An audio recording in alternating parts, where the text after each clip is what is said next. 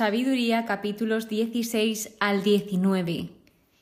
Cuando menos nos lo podíamos esperar, cuando incluso no lo notamos, Dios está ahí con nosotros en los momentos fáciles, en los momentos difíciles, en todos y cada uno de los momentos que hemos ido atravesando a lo largo de nuestra vida.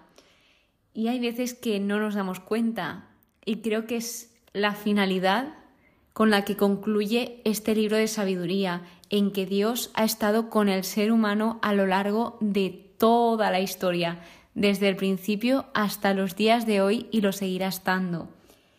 Entonces nos encontramos ahora en los últimos capítulos que siguen hablando sobre las plagas de Egipto y cómo Dios estaba actuando a través de ellas.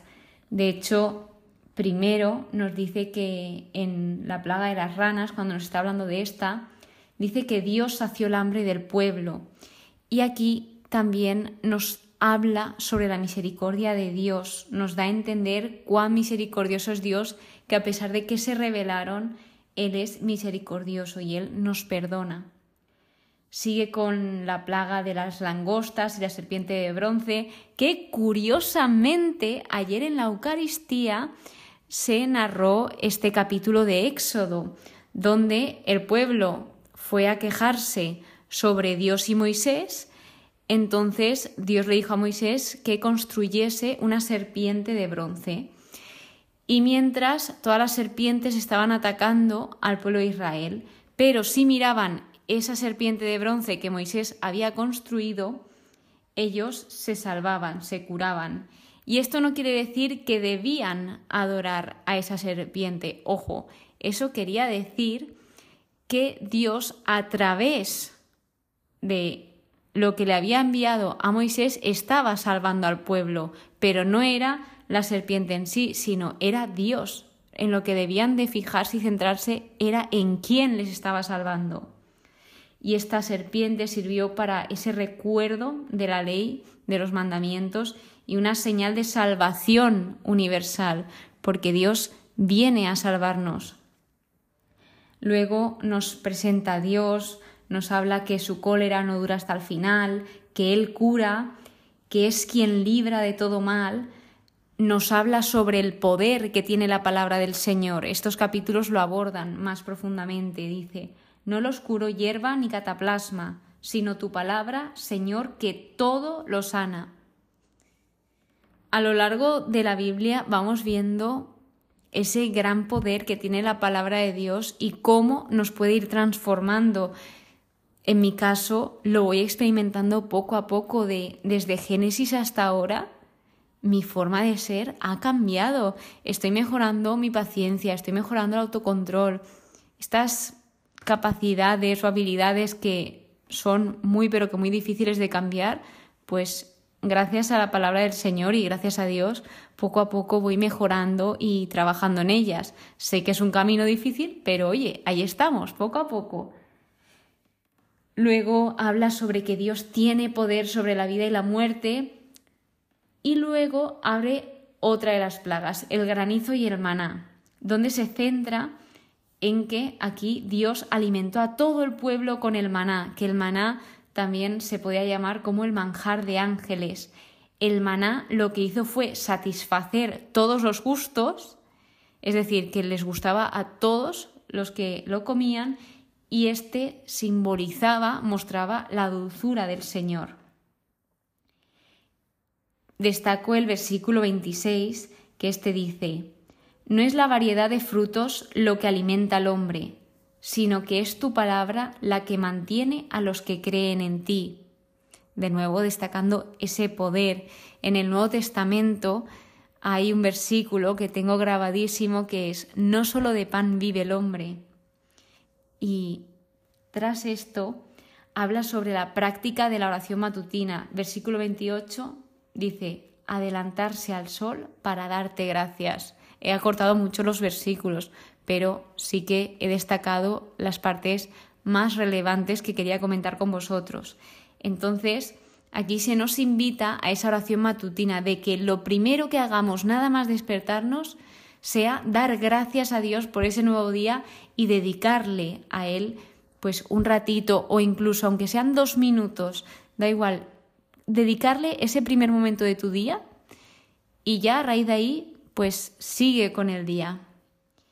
En el capítulo 17 viene la plaga de las tinieblas y la columna de fuego. Y en este caso, la enseñanza que nos da es que no podemos ocultar nada a Dios, porque sería absurdo ya que Él lo ve todo.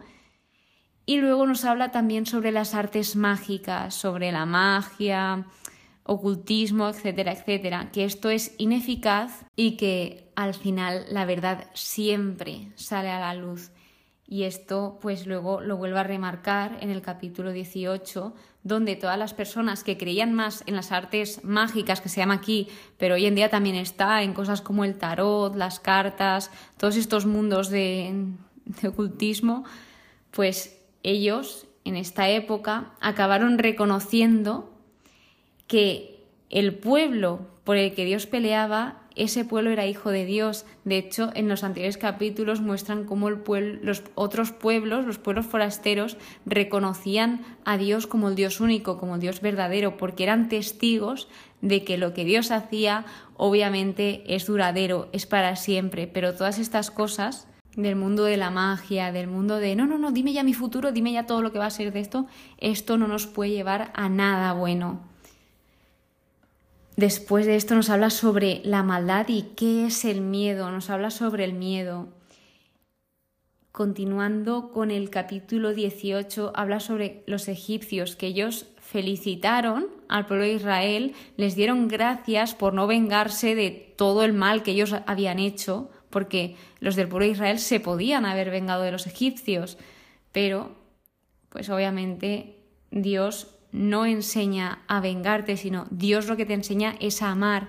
Y esto es lo que marca la diferencia a que tal vez vengan a por ti a modo de venganza, pero tú no te vengues, sino que tú lo que debes de hacer es confiar en Dios y confiar en su justicia. Por lo que la persona que viene a atacarte o a vengarse o a lo que venga, se queda alucinando, sorprendida, porque no se espera que tu respuesta sea el amor, y por último, dice que los egipcios también pedían perdón por lo que habían hecho, que esto dice mucho de los enemigos, porque que ellos reconociesen que habían hecho las cosas mal, pues ya es. El capítulo 18 continúa con la plaga de la noche trágica y la noche liberadora, donde nos dice que aquí las personas tuvieron visiones que dieron a conocer la causa de su muerte para que no pereciesen sin conocer la razón de su desgracia, es decir, que las personas que se habían comportado de manera injusta tuvieron una visión de cómo iban a morir, de qué forma, para que pues no se fuesen de este mundo sin conocer esa desgracia por la que iban a morir.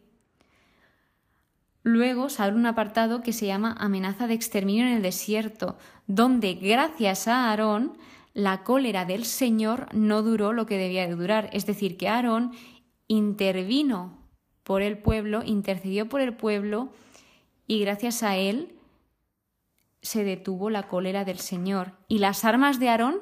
¿A que no sabéis cuáles eran?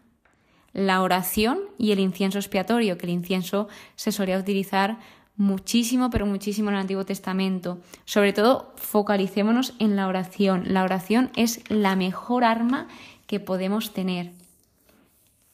El último capítulo, el capítulo 19, nos demuestra esa presencia de Dios, que Dios está con nosotros y habla sobre cómo Dios protegió y liberó a su pueblo, cómo los guió, cómo se fue comportando con ellos. Pues nos va diciendo que sus protegidos sí llegaron a contemplar los prodigios admirables que hizo el Señor y que lo alabaron, que alabaron a su libertador. Entonces, qué importante y qué bonito es cuando contemplamos los milagros y las maravillas que hace el Señor y que ojalá sepamos valorarlo. Se abre un nuevo apartado que se llama Egipto más culpable que Sodoma, donde aquí lo que nos enseña es que los castigos tienen previo aviso. Y en este episodio habla sobre cuando ellos entraron a la tierra prometida, sobre el castigo que hubo encima de los cananeos. Y en este fragmento se nos invita a recibir a los extranjeros, a recibir a todos. Por último, la conclusión de este libro dice así, en todo, Señor, engrandeciste y glorificaste a tu pueblo, y no dejaste de asistirlo nunca y en ningún lugar. Es impresionante el cómo Dios, a pesar de que su pueblo se rebeló contra él, su pueblo desconfió, de hecho querían volver al pasado, querían volver a ser esclavos, a pesar de todo esto, él siguió esperándole, siguió estando a su lado, siguió siendo misericordioso, dándoles todo lo que necesitaban. Y así sigue siendo a día de hoy, porque Dios no cambia.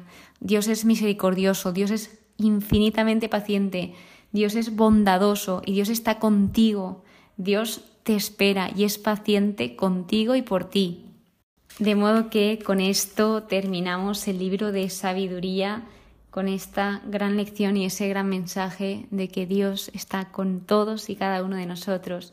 Muchísimas gracias por estar aquí, muchísimas gracias por acompañarme, por escucharme. Espero que pases muy buen día.